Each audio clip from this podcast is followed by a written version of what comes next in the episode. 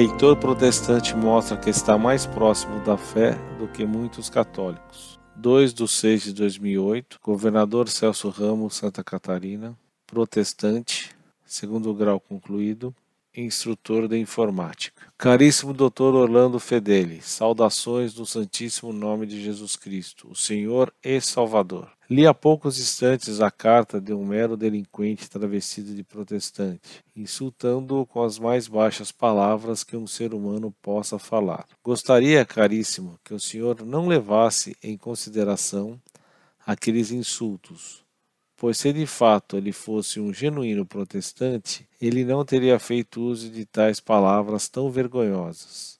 E realmente, se ele não arrepender-se, com certeza irá para o inferno. Que Deus se apiede de sua miserável alma. Refiro-me a dele, claro. Doutor Orlando, antes de realmente iniciar minhas perguntas, Apesar de saber o número exorbitante de cartas a esse site enviadas, gostaria que o senhor soubesse que eu admiro muito pela sua postura em favor das missas ditas tradicionais e pontos afins. Note, caríssimo Dr. Orlando, que mesmo não sendo católico, mas protestante, eu desejo que sua luta em favor do antigo, mas belo, verdadeiro e, acima de tudo, espiritualmente digno do nome de Deus seja levado adiante, e não os showzinhos que vemos em tantos lugares. Entristece-me, doutor Orlando, que até mesmo na Igreja Católica haja pessoas que entendam que a missa tenha que ser feita de acordo com as necessidades artísticas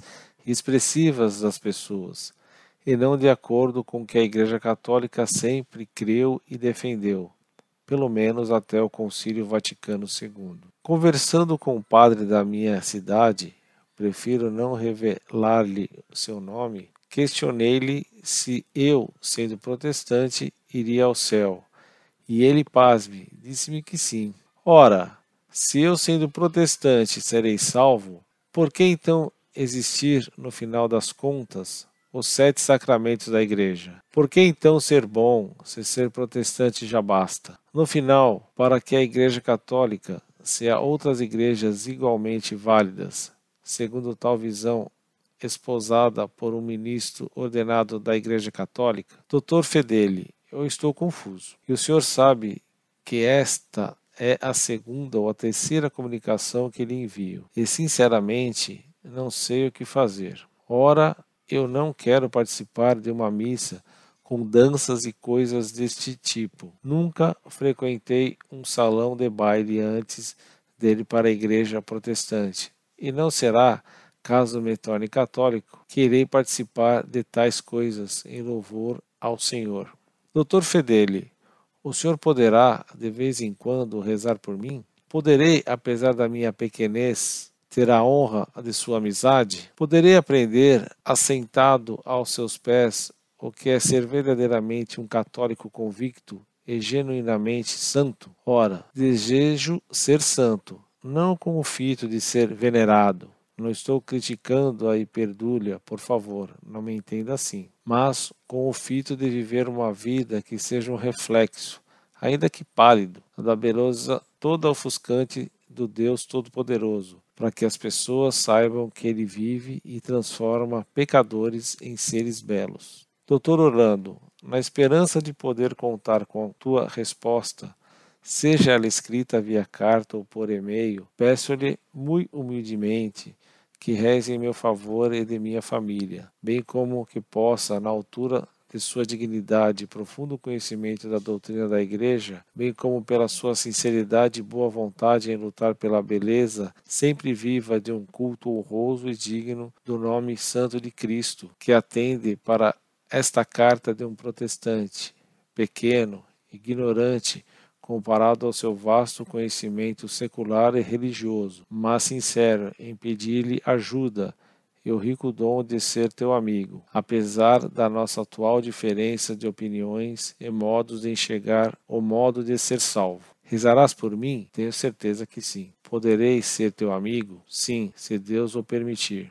Aprenderei contigo? Plena certeza, apesar da minha quase invencível ignorância. Desde que aguarda ansioso um contato via e-mail que seja, Observação: não desista de tua luta. Por favor.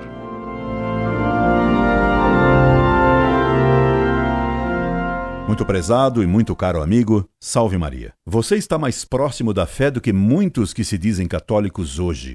O que muitos católicos não veem, graças a Deus você vê, e vê bem claro. Claro que rezarei por você, como pedirei que todos os membros da Montfort rezem por você. E evidentemente, o tenho como amigo. Não me esqueci de sua carta anterior. Logo que ali, fui consultar o mapa para ver onde se situa sua cidade. Governador Celso Ramos.